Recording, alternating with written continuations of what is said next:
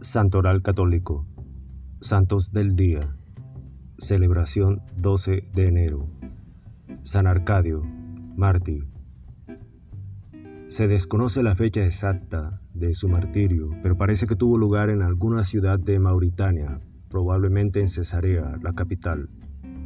Las persecuciones estaban en todo su furor y miles de cristianos eran torturados por los soldados romanos sin esperar la sentencia del juez. En tan terribles circunstancias, San Arcadio se retiró a la soledad. Sin embargo, el gobernador de la ciudad, al saber que no se había presentado a los sacrificios públicos, capturó a un pariente y lo mantuvo como rehén hasta que el prófugo se presentara. Al saberlo, el mártir volvió a la ciudad y se entregó al juez, quien lo obligó a que se sacrificase a los dioses. Ante su negativa el juez lo condenó a muerte, cortando cada uno de sus miembros de manera lenta.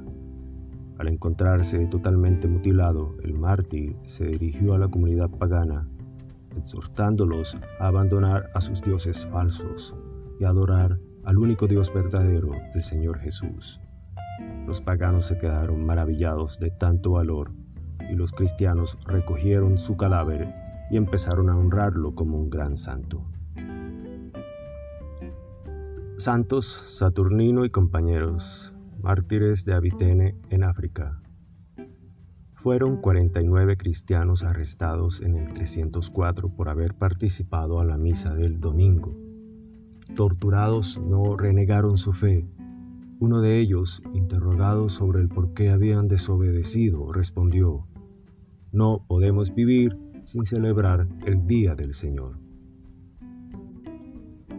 Santa Margarita Bourgeois, originaria de Troyes, Francia, donde nació en 1620, se trasladó al Canadá donde fundó la Congregación de las Hermanas de Nuestra Señora de Montreal, con la finalidad de asistir y enseñar a los niños de la incipiente ciudad de Montreal.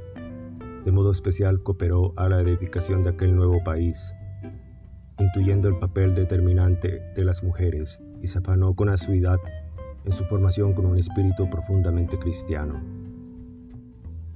En 1676, el primer obispo de Quebec, Monseñor Laval, quiere orientar a la nueva comunidad según sus ideas. En 1683, el convento se incendia y dos hermanas mueren carbonizadas, entre ellas su sobrina.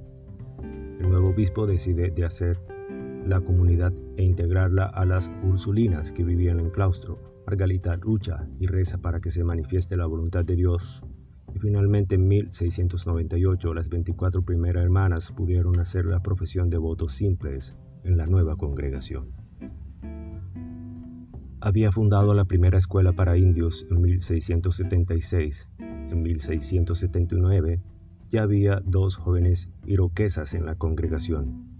En 1685 fueron invitadas a Quebec y allí fundaron la segunda de las más de 200 casas que tendrán más tarde.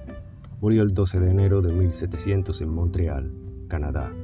Fue beatificado por Pío XII en 1950 y canonizada en 1982 por Juan Pablo II. Gracias, gloria a Dios.